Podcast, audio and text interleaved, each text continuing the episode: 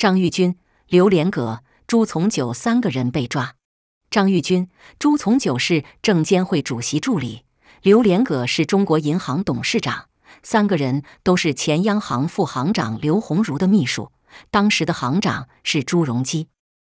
二零二三年五月十日下午，李云泽任国家金融监督管理总局党委书记。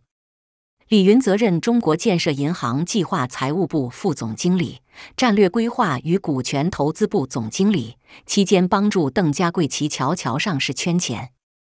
齐桥桥持有深圳市远为实业有限公司百分之七十四点五股份。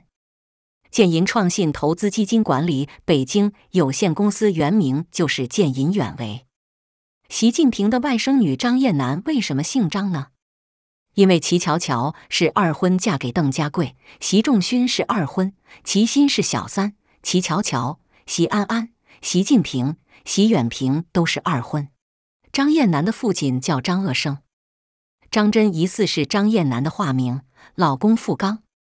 汇远金盛资产管理股份有限公司的大股东张真持股百分之九十八，付刚持股百分之二。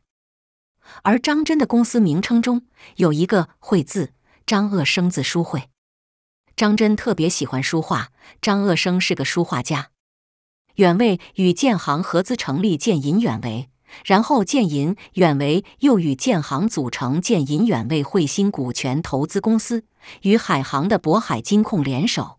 勾结证监会，专门发上市财，前台操作的竟然不是邓家贵或齐乔乔，居然就是张真、张燕楠，也很正常。毕竟齐乔乔已经七十四岁了，邓家贵已经七十二岁了，折腾不动了。而张真、张燕南现在只有四十五岁。